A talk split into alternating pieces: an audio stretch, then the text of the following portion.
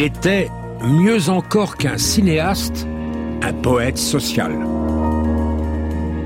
Ma psychologie, c'est une psychologie dramatique. Je ne vis jamais dans une façon moyenne.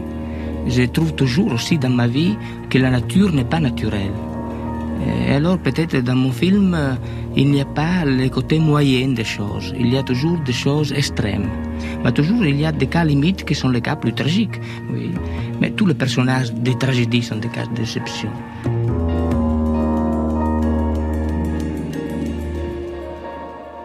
Prénom? Pierre Paolo.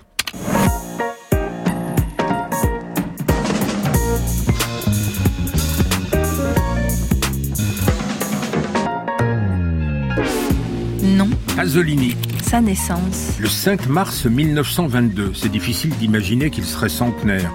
Ses rapports avec son père seront difficiles. Quand il aura de la compassion pour lui, il dira qu'il a été une victime du régime fasciste dont il était l'instrument.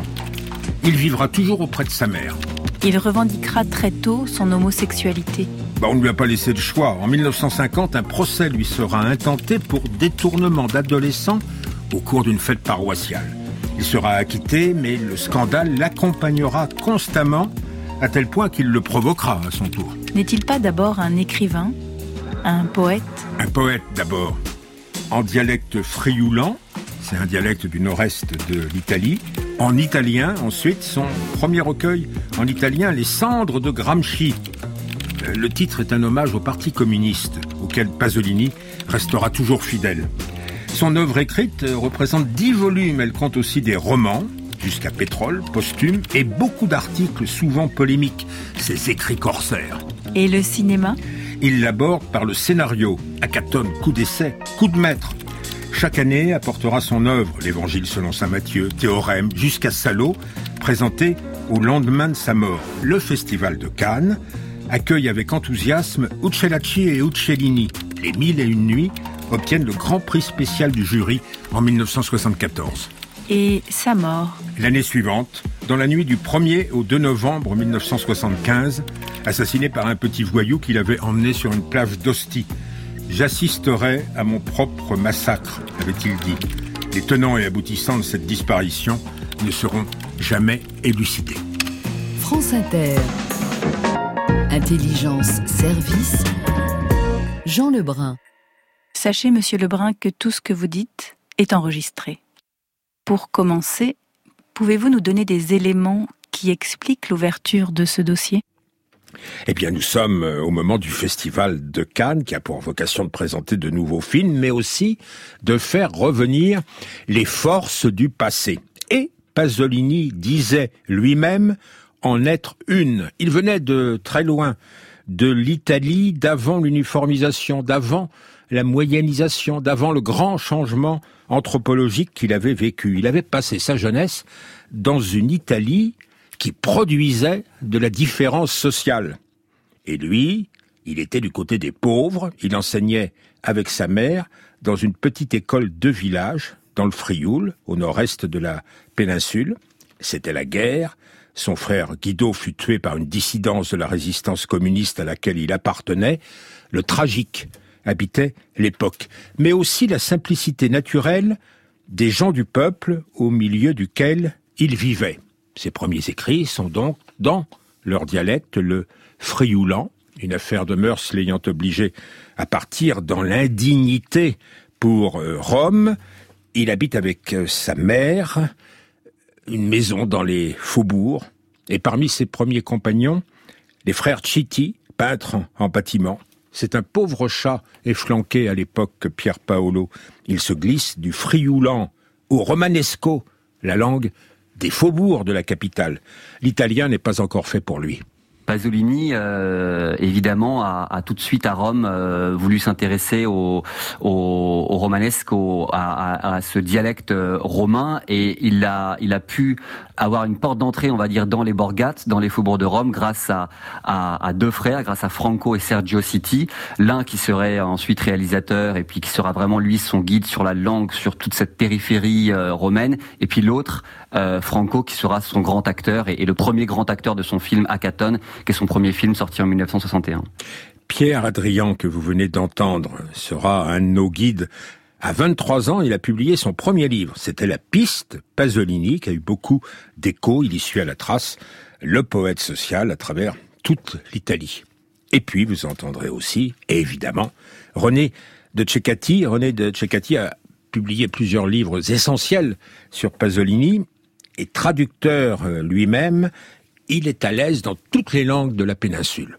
Il avait l'impression que la langue italienne standard était une langue qui formait écran par rapport à la réalité et que la langue que parlait le peuple, tous les peuples, quelles que soient les régions, était une autre langue qui n'avait pas vraiment sa place, sauf dans les poèmes, chez certains poètes, mais pas en tous les cas dans les romans.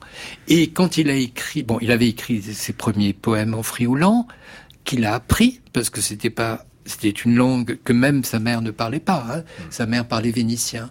Et donc, euh, et qui ne parlait évidemment pas à l'école. Et en plus, il fait partie de la génération de élevée sous le fascisme où les langues régionales étaient interdites. Donc, c'était une, une réaction euh, au fascisme, euh, d'utiliser ces langues. Et quand il s'est retrouvé à Rome, c'était autre chose. C'est-à-dire que là aussi, il va trouver une autre langue, la langue de, des petits voyous euh, de, de, banlieue, qui est une langue euh, romanaccio, donc qui est une, la langue romaine, mais en plus argotique, enfin un argot très particulier, qui n'a rien à voir avec l'argot français. Et il va l'intégrer donc à son livre en enregistrant. C'est là que Franco Citti et Sergio Citti lui sont très utiles parce que eux parlent cette langue et vont lui faire un dictionnaire, vraiment un lexique, pour qu'il puisse écrire euh, et rendre crédibles les dialogues. Et alors, ça lui a été reproché de tous les côtés. C'est-à-dire quand le livre est sorti, le premier, hein, Ragazzi di Vita, il va être critiqué à la fois par la gauche et par la droite.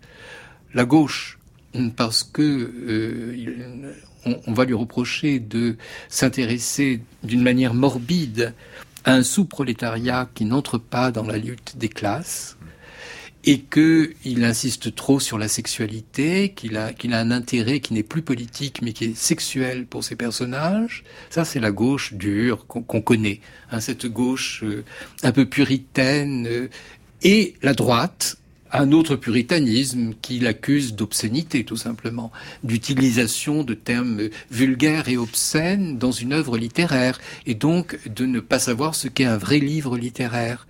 Ce qui fait que ce qui pour lui était naturel est devenu quelque chose à défendre.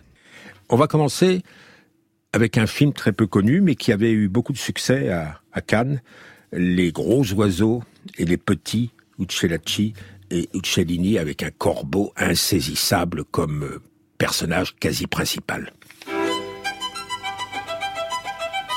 Alfredo Bini presenta l'assurdo Totò, l'umano Totò, il matto Totò, il dolce Totò. Nella storia uccellacci ed uccellini Paolo Pasolini.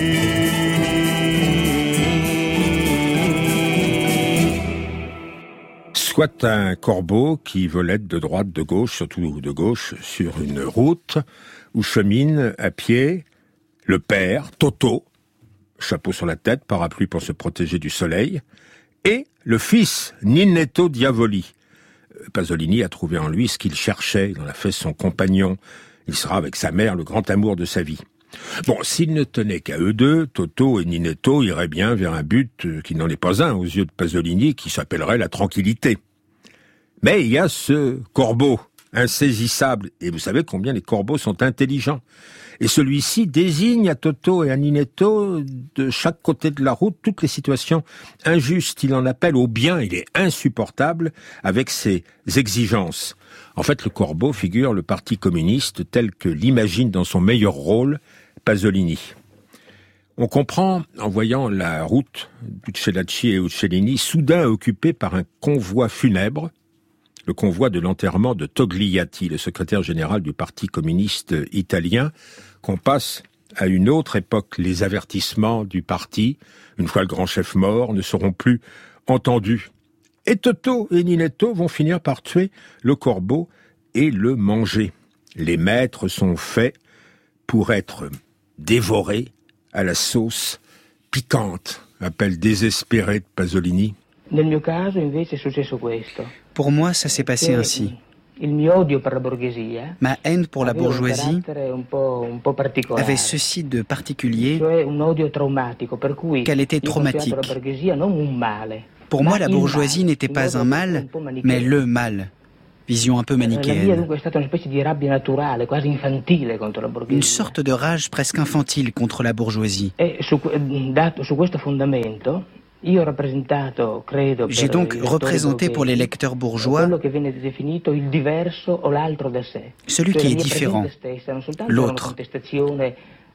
Je n'incarnais pas seulement une contestation idéologique du capitalisme, partagée du reste par des milliers d'Italiens. Mon existence même était une contestation. Alors c'est un film en noir et blanc que la fable Uccellacci et Uccellini Pasolini préfère le rouge. Ô drapeau rouge, je le cite, qui te vante de tant de gloire, redevient charpie afin que le plus pauvre t'agite. Bourgeoisie, prolétariat, c'est toujours en ces termes que Pasolini pense, c'est en ces termes qu'il va enquêter sur la sexualité en Italie, un autre film pas très connu non plus. Parmi les catégories marxistes, il accorde évidemment un coefficient particulier de vérité au sous prolétariat qu'il va interroger sur le sujet, mais aussi bien les paysans ou les jeunes gens avantageux de la bourgeoisie sur les plages. Alberto Moravia, son, grand ami, l'écrivain qui entre autres qualités avait celle de ne jamais tomber dans le jugement moral, est partie prenante de cette enquête sur la sexualité. Je crois que c'est bien de le faire, quels qu'en soient les effets et les résultats. Parce que cela se fait pour la première fois. Ou plutôt, c'est la première fois ou presque qu'on fait un film que les Français appellent du cinéma vérité.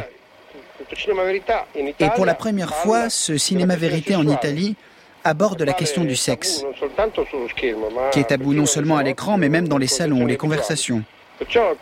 Voilà pourquoi je pense qu'il est bon de faire cette enquête. Eh bien, il en est revenu, Pasolini, euh, assez heureux, surpris de l'heureuse simplicité, du manque de pudeur de ses compatriotes. Enfin, s'il n'y avait pas eu euh, les, les, petits bourgeois, ça aurait été mieux, parce que la petite bourgeoisie transforme facilement ce qui est naturel en scandale et moment de vertu feinte. Alberto Moravia encore. La chose extraordinaire de Pasolini, il scandalisait les gens euh, de plusieurs façons. La bourgeoisie surtout scandalisée par un fait assez curieux. Il était communiste. Or, la bourgeoisie n'aime pas le communiste du tout. Elle les déteste, mais il accepte que ce sont des gens moraux, qui se portent, bien. Alors, euh, ce qui faisait euh, enrager les, gens en commun, c'était qu'il était aussi homosexuel. C'était une contradiction qu'il ne supportait pas. On, aime bien que son ennemi soit fait comme on le pense.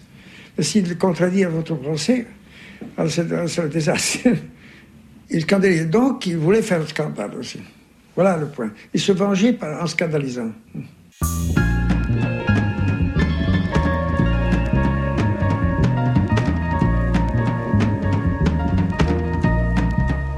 France Inter. Intelligence, service. Pasolini a toujours vécu dans une atmosphère catholique, monsieur Lebrun. Son cinéma s'en ressentira-t-il? Euh, oui, mais il était persuadé que le catholicisme n'avait pas pénétré aussi profondément qu'on ne le croyait. L'humble religiosité des humbles, il la respectait, mais pour lui, euh, elle relevait largement du vieux paganisme. Il avait aussi remarqué que dans son pays, personne ne lisait les évangiles. D'où son idée de s'attaquer à l'un d'eux, qui lui laisserait un espace de liberté puisqu'il était si peu connu. L'évangile selon saint Matthieu. Il tourna au sud de l'Italie, avec des figurants simples, comme il les aimait. Alors évidemment, on s'attendait là aussi au scandale. Quand XII était mort en 1959, Pasolini avait écrit un poème dévastateur qui avait choqué les catholiques. Mais Jean XXIII, le bon pape Jean, était venu, qui avait convoqué le Concile Vatican II, et Pasolini, en 1964, va lui dédier le film dont il n'entendait aucunement faire une machine de guerre. Bon, il ne croyait pas que le Christ était le Fils de Dieu, mais il garda au montage la séquence où le Christ confie à Simon-Pierre le soin de fonder l'Église. Pour vous, qui suis-je alors? Tu es le Christ, le Fils du Dieu vivant. Bienheureux es-tu, Simon-Pierre, fils de Jonas, parce que ce n'est ni de la chair ni du sang que te vient cette révélation, mais de mon Père qui est dans les cieux. Et je te dis aujourd'hui, tu es pierre, et sur cette pierre je veux bâtir mon Église, et les puissances de l'enfer n'auront pas le pouvoir de la détruire. À toi, je confierai les clés du royaume des cieux, et tout ce que tu liras sur la terre sera lié dans les cieux, et tout ce que tu délieras sur la terre sera délié dans les cieux. Bon, ça, ça a plu beaucoup au public euh, catholique les bons pères dans mon collège nous emmenaient en rang serré au cinéma l'après-midi pour aller voir l'évangile selon saint Matthieu. Alors Pasolini s'accusera de faiblesse. Est-ce qu'il aurait dû enlever euh, cette euh, séquence? Pierre Adrien dans l'évangile notamment, euh, il porte vraiment son regard sur Pierre et notamment sur le reniement de Pierre. C'est une des scènes les plus bouleversantes, je trouve, de, l'évangile et, jamais on a aussi bien filmé le, reniement de Pierre. Mais mais euh, mais bon, de toute façon, c'est vrai qu'il est euh, Pasolini était euh, comment dire à la fois c'était un chrétien sans église, un chrétien sans sans clocher, je pense, il avait, comme il disait, en lui 2000 ans de christianisme, et malgré tout, il aura toujours choisi entre le sacré euh, religieux et le sacré de la consommation, évidemment, son choix était, déjà fait. Alors rendre le Christ contemporain, entouré de personnes pauvres du sud de l'Italie, ça lui paraissait à Pasolini tout à fait juste, ça l'enchantait même. Le Christ n'avait-il pas été en Palestine un cyclone révolutionnaire? Ne pourrait-il pas le redevenir? euh, Quand un assistant lui annonça avec infiniment de précaution qu'une voiture de livraison s'était glissée dans le plan du calvaire, eh ben il n'en fut pas fâché. L'évangile était d'autant fait pour lui qu'il avait débauché pour interpréter le Christ un jeune catalan, Enrique Irazocchi, qui n'en pouvait mais, mais dont il cultiva les ambiguïtés et les contradictions. René de Cecatti, auteur en son temps d'un Christ selon Pasolini, raconte la rencontre entre le cinéaste et celui qui va devenir, euh, sans le vouloir, son acteur.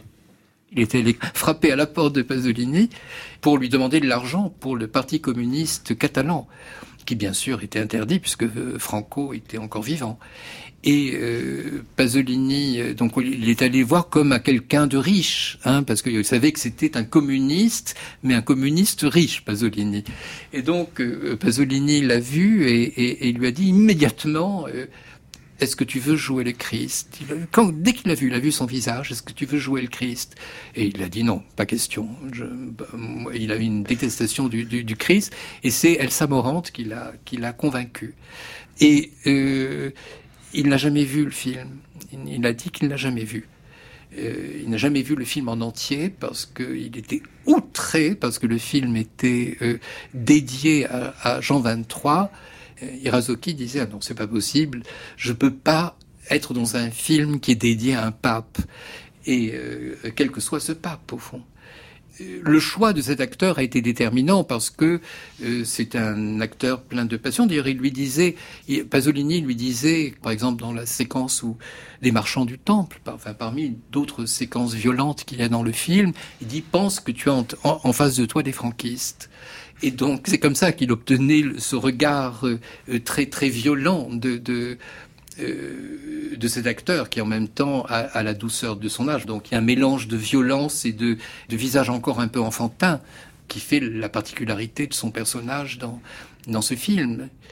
Euh, après, Pasolini a jugé assez durement son film. Quand il l'a, il revu, bien sûr, beaucoup. Là aussi, il a dû être gêné par le, le fait qu'il a eu le prix de l'Office catholique, que c'était allé trop loin, si vous voulez, dans, dans la reconnaissance. Le film, rappelons-le, hein, a été euh, présenté à la mutualité, hein, euh, en France, à Paris. Il était projeté à la mutualité et il a fait l'objet d'un débat dans la cathédrale, à Notre-Dame de Paris.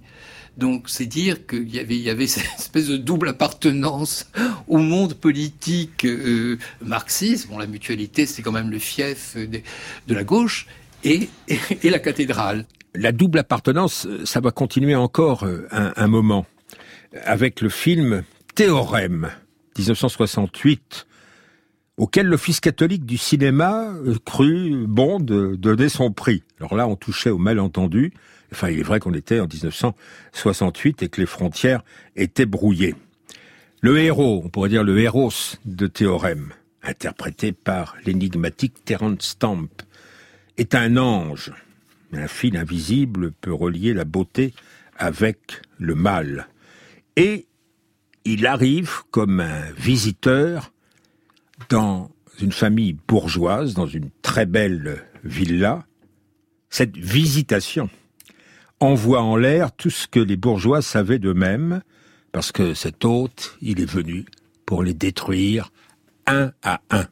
Dans Théorème, tous les membres de la famille euh, deviennent les amants fugitifs d'un visiteur inconnu qui est comme un ange qui leur apporte la révélation et qui va bouleverser leur vie. Et parmi euh, les membres de la famille, il y a la bonne. Et la bonne est celle qui va être le plus profondément bouleversée par cette rencontre. Et euh, elle rentre, euh, après le départ du, visiteur, qui est joué par Terence Stamp, elle rentre dans sa ferme, c'est une paysanne, et elle se nourrit de d'une soupe d'ortie. Et, et puis elle va monter sur le toit et elle l'évite. Mhm qui je m'en souviens quand, quand, parce que j'ai vu le film à sa sortie, hein, et euh, je me rappelle que les gens riaient toujours à cette, scène, qui, qui pourtant est, très très belle, mais bon, elle est tellement étrange, évidemment, comme euh, c'est une, des bizarreries du film. Les, autres révélations sont, disons, plus moins spectaculaires et plus intérieures. Ah tout de même, euh, à la fin, la scène du cri. C'est le père, oui. Il y, a, un texte merveilleux que, puisque parallèlement, Pasolini a écrit un, a écrit un roman, et donc il y a le texte que dit le père, et qui est un, texte sur le désert, sur la perte de l'identité, puisque le père est le patron d'une usine, et donc euh, c'est lui qui va donner son usine aux ouvriers. Hein, le film est de 1968, donc c'est dans, dans l'air du temps. À part qu'il n'y a pas eu beaucoup de patrons qui ont donné l'usine à leurs ouvriers, mais en tous les cas, c'était le souhait des ouvriers. Et, euh, il, part, il, se dévait complètement. C'est euh, Massimo Girotti, il se déshabille dans, dans, la gare de Milan et, et, il part. Et donc il y a une espèce de, évidemment de, de raccourci. Il se retrouve dans le désert, qui, qui doit être les, les, pentes de, de l'Etna, je pense. Et, euh, et il crie, il hurle.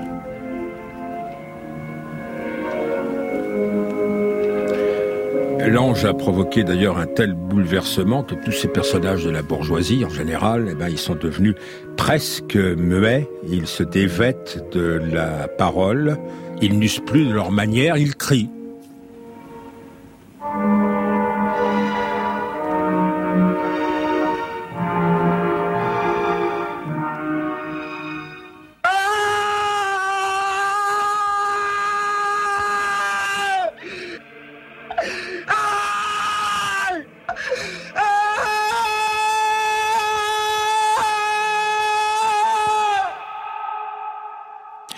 Devant un journaliste, Pasolini reformule autrement. Par exemple, le personnage de Théorème euh, que nous présente comme l'ange de la visitation, si vous voulez, et, qui révèle tous ces gens-là à eux-mêmes. Ce n'est pas toujours très lisible. C'est plutôt l'ange du démon, enfin, dans un certain sens, il m'a semblé. Pourquoi pas? Vous avez lu le film d'une façon qui est possible, pourquoi pas. Il n'est pas un dieu, il est une théophanie, ou c'est mieux encore dire une hiérophanie. C'est l'apparition du secret. Et le secret qui peut être du mal et du bien. Et vous savez que l'historicien de la religion dit que le bien et le mal sont toujours mêlés dans Dieu. Comme la virilité et la féminité sont toujours cachés. Les dieux sont toujours androgènes. Et alors, vous savez, c'est un dieu archaïque dans les films. C'est le contraire du manichéisme et il n'est pas un Dieu qui peut être interprété dans le cadre de la sotériologie. Il ne vient pas sur le monde pour sauver, pour évangéliser. Il vient pour être connu. Et après, il est disparu.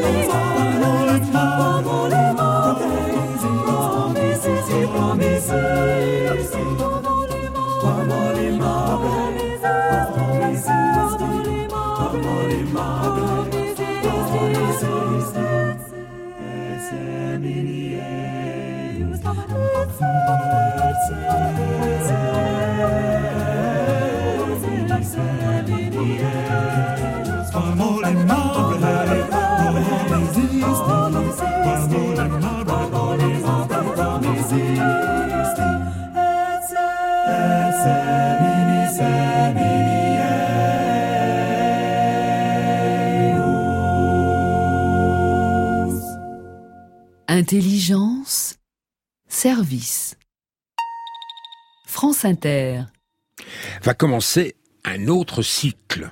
On a bien compris que Pasolini ne poursuivait pas le bonheur, mais il ne se refusait pas à la joie.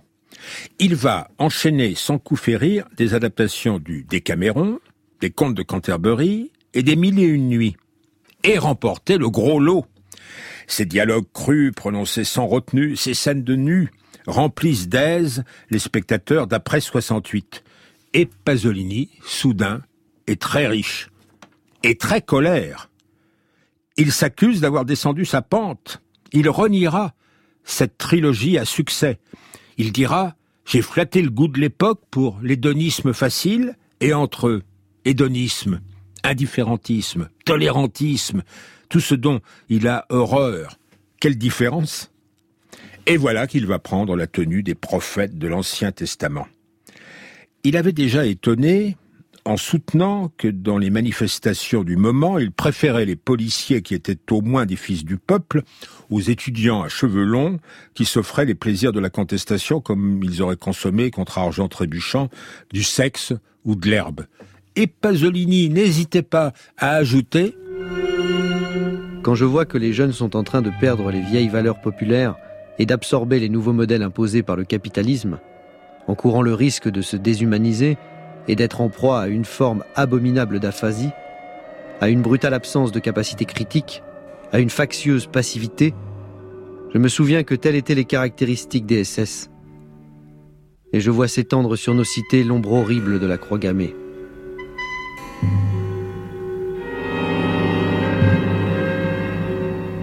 Donc c'était un prophète particulier qui était pédagogue, mais qui en même temps provoquait de manière telle qu'il savait parfois ne pas pouvoir être compris.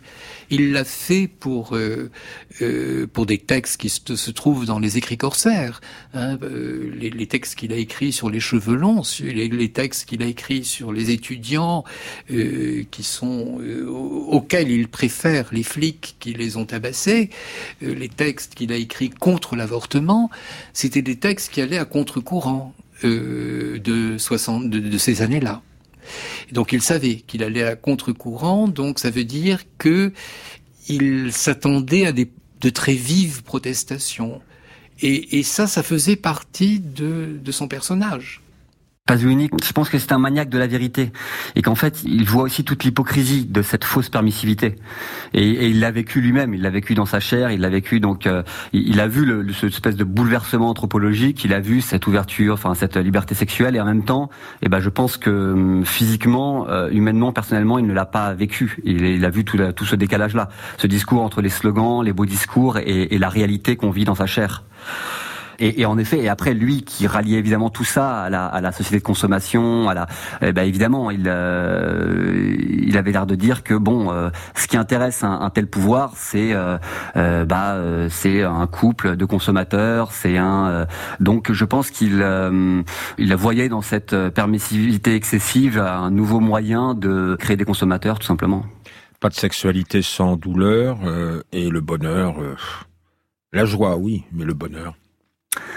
bah, le bonheur, euh, bonheur, c'est un mot paradoxalement un peu tiède, euh, mais euh, oui, lui, la joie, il en parlait d'ailleurs. Il dit si, on devait retenir qu'une seule chose de toute mon œuvre, ce serait quand même la joie. On est partagé d'ailleurs quand on relit Pasolini, quand on l'écoute, c'est à quel point on a cette impression-là d'un homme profondément triste, profondément à la fin de sa vie, même peut-être même aigri, révolté. Et puis en fait, bah, ceux qui l'ont connu, ceux qui, ou quand on l'entend, quand on le voit, une espèce, une, affection une générosité, une curiosité. comme il dit, moi je crois que tout est résumé dans cette ce qu'il appelle la vitalité désespérée et cet amour désespéré pour la vie. Et gris, bah, l'époque l'insupporte et le moment qu'il traverse dans sa vie personnelle lui est aussi cruel. Dans un des films de la trilogie, il avait réservé à Ninetto Diavoli un rôle d'infidèle, et Ninetto l'était, en effet. Les fiançailles, le mariage de son compagnon laissent Pasolini désemparé. Il traite Ninetto de petit bourgeois, tu veux t'acheter une salle à manger. C'est le langage politique des courriers de la colère qu'il publie en même temps dans les journaux, mais ici, en l'occurrence, ça ne sert à rien. Et Pasolini va tout faire pour ne rompre pas le lien. Ninetto, sa femme, ses deux bébés viendront souvent le voir. Il reste que les écrits corsaires et les lettres luthériennes qui regroupent les textes d'intervention de cette période bouillonnent d'amertume. Pour Pasolini, chaque ville d'Italie perd ses spécificités, toute l'Italie d'ailleurs, et pareillement l'Europe. Tout étant calculé à l'aune de la consommation, plus rien n'a d'importance.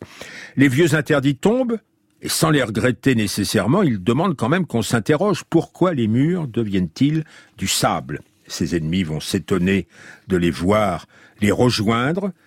Quand un référendum permet enfin le divorce, bah lui il est plutôt contre. Et concernant l'avortement, il n'est pas davantage sur la ligne de la gauche. C'est parfois facile de le suivre et de comprendre la logique, parfois plus difficile. Quand on voit la, la question de l'avortement, par exemple, c'est pas euh, quelqu'un qui dirait l'avortement est, absolument inadmissible parce que euh, euh, c'est contraire à la, religion, c'est contraire à la création divine, etc. C'est pas ce qu'il dit. Il dit pour moi, enfin il cite d'ailleurs des textes psychanalytiques, des textes où, où le, souvenir du fœtus dans le liquide amniotique est le premier souvenir. Voyez donc, il le fait remonter à quelque chose qui est lié à euh, sa propre sensibilité. Donc ça veut dire qu'il ne parle pas au nom d'une idéologie, certainement pas l'idéologie chrétienne, mais on l'a ramené à l'idéologie chrétienne. On dit finalement, les féministes qui ont répondu à Pasolini, ils ont dit finalement tu es du côté de l'Église, hein, tu es un catholique. Et euh, Pasolini a protesté très violemment en disant non, non, non, je sais pas, je ne parle pas au nom du, du, catholicisme, mais au nom de ma propre euh, sensibilité. Alors c'est difficile euh, de se justifier sur un plan extrêmement personnel.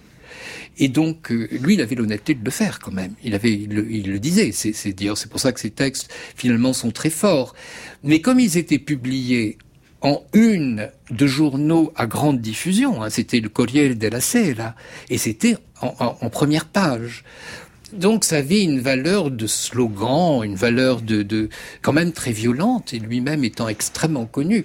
On, on, ne, avec le recul comme ça, on, a, on ne mesure pas à quel point c'était une, une personnalité. Il n'était pas un marginal, c'était une personnalité extrêmement reconnue, et il avait toutes les tribunes lui étaient ouvertes.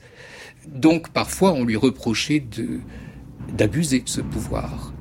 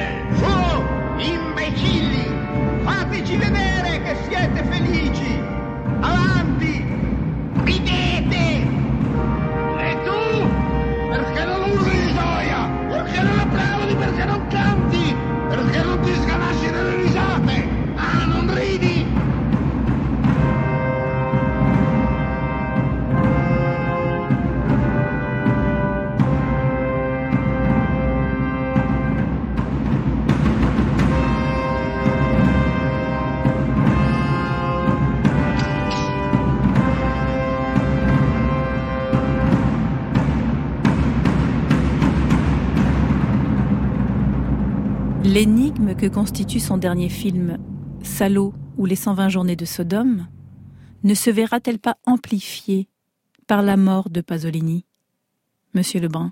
Ben, Il a tout essayé, maintenant il enrage.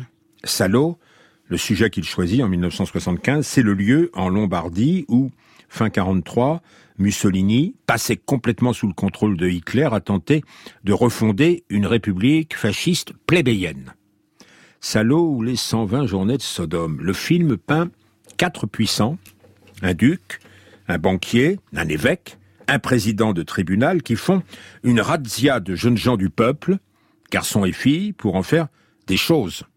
Des esclaves, puisque nous sommes apparemment en régime fasciste. Des marchandises, puisqu'il s'agit d'abord de notre société contemporaine où les plaisirs sont tarifés et obligés. Faible créature enchaînée, destinée à notre plaisir, j'espère que vous ne vous attendez pas à trouver la liberté ridicule que vous concède le monde extérieur. Ici, vous êtes hors des limites de toute légalité. Personne sur Terre ne sait que vous êtes ici. Pour le monde, vous êtes déjà mort. Écoutez le règlement qui régira maintenant votre vie. À 18 heures précises, toute la compagnie devra se réunir dans la salle dite des orgies, où les narratrices viendront tour à tour nous raconter une histoire sur un thème chaque fois différent. Les amis pourront interrompre à tout moment et autant de fois qu'ils le voudront ce récit, dont le but est d'exciter l'imagination et toute la siffeté sera autorisée. Après dîner, ces messieurs passeront à la célébration de ce que l'on désigne par le terme orgie. L'atmosphère du tournage n'a pas été ce qu'on imagine aujourd'hui. Les interprètes, par exemple, ont joué une partie de foot avec ceux de Bertolucci, un ami proche de Pasolini, qui tournait Novecento à proximité. Euh, l'équipe de Salo a perdu, ce qui a déplu à Pasolini, parce qu'il ne jouait jamais pour s'amuser. De toute façon, les comédiens qu'il utilisait n'avaient pas à comprendre tout ce qu'il demandait.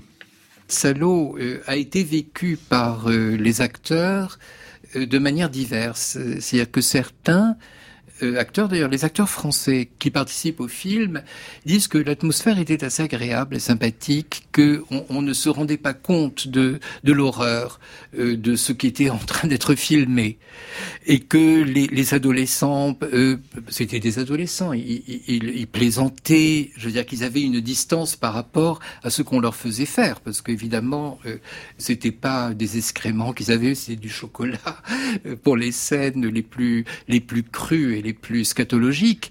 Et donc, euh, ils avaient euh, une sorte de de distance et en même temps, quand, à la dernière interview, quand Philippe Bouvard l'interroge en disant mais alors vous avez dû chercher euh, des, des adolescents très particuliers pour qu'ils tournent dans votre film et Pasolini qui savait ce qu'attendait Bouvard a répondu oui oui probablement c'est des masochistes mais il le, dit très sérieusement mais en même temps bien sûr c'est une réponse ambiguë.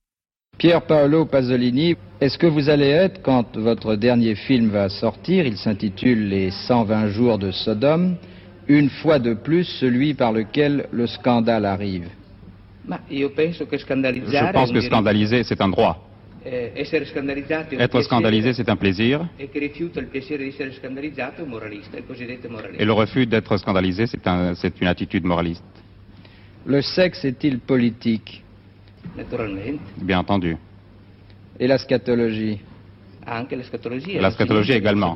Il n'y a rien qui ne soit politique. Alors on sait que dans ce film, une centaine de jeunes gens et de jeunes filles sont soumis à un traitement particulièrement euh, cruel et, violent. Supplices euh, et puis aussi ces outrages dont on prétend toujours qu'ils sont les derniers. Ce sont des acteurs masochistes si je les ai choisis, ça veut dire qu'ils le sont. Cet entretien a eu lieu à Paris très peu de jours avant le retour à Rome de Pasolini. L'assassinat qui a suivi lui a donné un relief particulier. Dans la nuit du 1er au 2 novembre 1975, le cinéaste avait racolé un ragazzo Pelozzi qu'il avait invité au restaurant avant d'aller ensemble sur une plage d'Ostie, non loin de ces borgates qui continuaient de l'attirer. On retrouva le lendemain le corps de Pasolini roué de coups avec des planches, le bas-ventre frappé avec une particulière violence, écrasé par les roues de sa propre voiture que Pelosi avait empruntée pour fuir. Les médias cédèrent évidemment à la tentation de dire que le crime ressemblait à une mise en scène de Pasolini, qu'au fond, il en était un peu l'auteur, le responsable. Et peu de jours après, c'était la sortie de Salo. En France, la première eut lieu au palais de Chaillot et René de Tchekati y était. Pendant la, projection, les gens protestaient et demandaient qu'on arrête la projection parce que c'était trop violent, que les images étaient trop violentes. Et évidemment, il y avait une identification entre le massacre auquel on assistait et celui que l'on savait qu'avait subi Pasolini, puisque les, des, photos de, du cadavre massacré de Pasolini ont quand même été diffusées, ont, été même parfois dans, des journaux en, première page. Hein. Et donc on faisait comme si Pasolini avait, euh, dans une sorte de masochisme euh, morbide, euh, orchestré sa propre mort et qu'il avait représenté au cinéma. Ce qui est faux, bien entendu, parce que c'est pas du tout la même chose. Euh, d'une part, au cinéma, vous avez euh, la dénonciation du fascisme avec une métaphore sexuelle, et puis d'autre part, le, massacre de Pasolini était un, acte de barbarie qui cherchait une victime, une victime qui était Pasolini, c'était pas une métaphore. Enfin, pour dire que les protestations du public étaient complexes, parce que euh, c'était une sorte de dégoût de tout ce qui entourait Pasolini. Et ça a été durable. Hein. Euh, cette image négative de, de, de, Pasolini a été durable. Voulez-vous qu'on parle maintenant des films parce qu'il y a... Pardon. Motion d'ordre de Jean-Louis Bory, vas-y. Non, parce que je voudrais quelque chose, commencer par quelque chose qui me tient terriblement à cœur. Tu as raison. C'est-à-dire un hommage, et je souligne le trait, à Pierre Paolo Pasolini. On masquer la plume sur France Inter.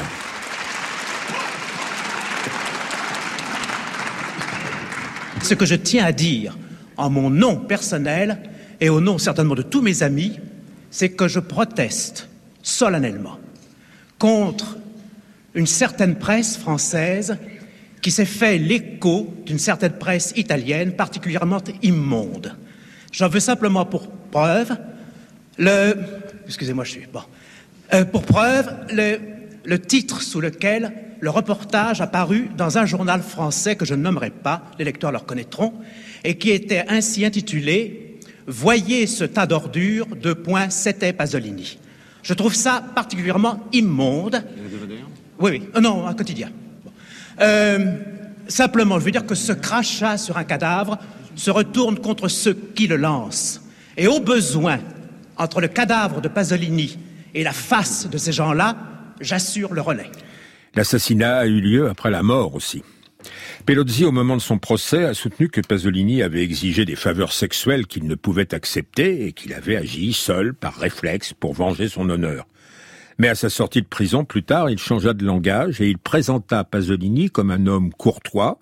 Les règles du contrat auraient été respectées quand auraient surgi de l'obscurité trois hommes qui massacrèrent Pasolini en le tenant en respect, lui, Pelosi, et en menaçant sa famille de représailles s'il disait un jour la vérité. René de Tchekati.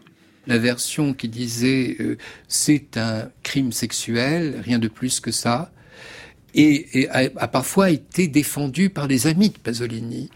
Et donc par, par, ceux qui disaient mais vous, vous ne voulez pas reconnaître ça parce que vous, vous ne voulez pas accepter l'idée que les, les, homosexuels sont persécutés. Donc il défendait cette thèse, c'était le cas de Dominique Fernandez hein, qui a écrit euh, dans La main de l'ange où il défendait l'idée d'un crime uniquement sexuel pour dire mais voyez c'est un c'est un homosexuel, il a pris ce risque, il faut accepter cette idée et surtout reconnaître qu'un homosexuel peut être détesté et persécuté jusqu'à l'assassinat. Et il y a d'autres qui disaient non, euh, en réalité, il y a eu un complot politique, mais c'est très difficile euh, à, à, à, reconnaître. Et, et, je cite souvent le, l'article de Jean-Paul Sartre. Jean-Paul Sartre a dit, euh, peu de temps après la mort de, de Pasolini, durant le procès de, de Pelosi, ce procès n'est pas le procès de, Pelosi, donc l'assassin présumé, c'est le procès de Pasolini. Et je pense qu'il avait raison. Bien entendu, au moment où le procès a eu lieu, en réalité, il y avait une sorte d'hostilité générale contre Pasolini qui était certaine euh, chez les magistrats, hein, enfin chez certains magistrats, et qui étaient euh, du dossier, et finalement, Pelosi avait une sorte de crédit de sympathie. Bon, il nous a débarrassé de quelqu'un euh, de gênant. Le 5 novembre 1975, l'hommage à Pasolini avait commencé à Rome avec un discours bouleversant d'Alberto Moravia. Le cercueil était porté par Bertolucci, les frères Citti et, bien sûr, Ninetto Diavoli qui ne cessa plus tard de défendre son ancien compagnon. L'enterrement eut lieu dans son village du Frioul, à Cassarsa. Sa tombe est située non loin du carré des résistants où repose son frère Guido. Pierre Paolo a été enterré avec le drapeau du Parti communiste italien. Pierre Adrian, qui était parti il y a quelques années sur sa piste et qui habite maintenant Rome Je suis pas retourné sur les lieux de, sur les lieux de sa mort. Paradoxalement, c'est pas sa, sa mort qui me fascine tant. Et, d'ailleurs, il faut se rappeler que là, en fait, le centenaire de sa naissance, et je trouve c'est une bonne chose aussi. Euh, je pense qu'elle sera jamais, euh, le, il, il caso Pasolini sera jamais résolu et il m'intéresse pas tant que ça. Et puis Pasolini, je le, je le découvre encore ailleurs, je le rencontre ailleurs, encore une fois, parfois dans, dans Rome, euh, dans les débulations romaines. Euh. Par contre, je suis tombé par hasard sur le, parce que vous savez qu'il y a une, sorte de, de, de, ressemblance entre la mort de Pasolini et puis celle de, du Caravage. Et, et j'ai été très récemment à, à Porto Ercole où, où, où, est mort sur une plage euh, Caravage où il y a aussi une petite stèle. Et c'est vrai que c'est assez fascinant de voir la, la ressemblance entre ces deux disparitions.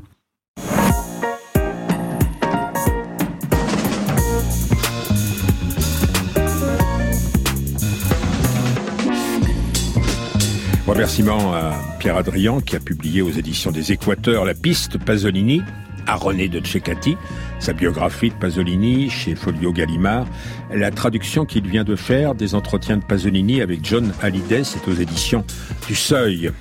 Les lectures Aurélien Labrière, Grégoire Roqueplot, à la technique Yves Lehors et à la maison de la radio et de la musique Nicolas Delmas, les agents d'intelligence service Frédéric Martin, Franck Olivard, et la réalisation Audrey Ripouille.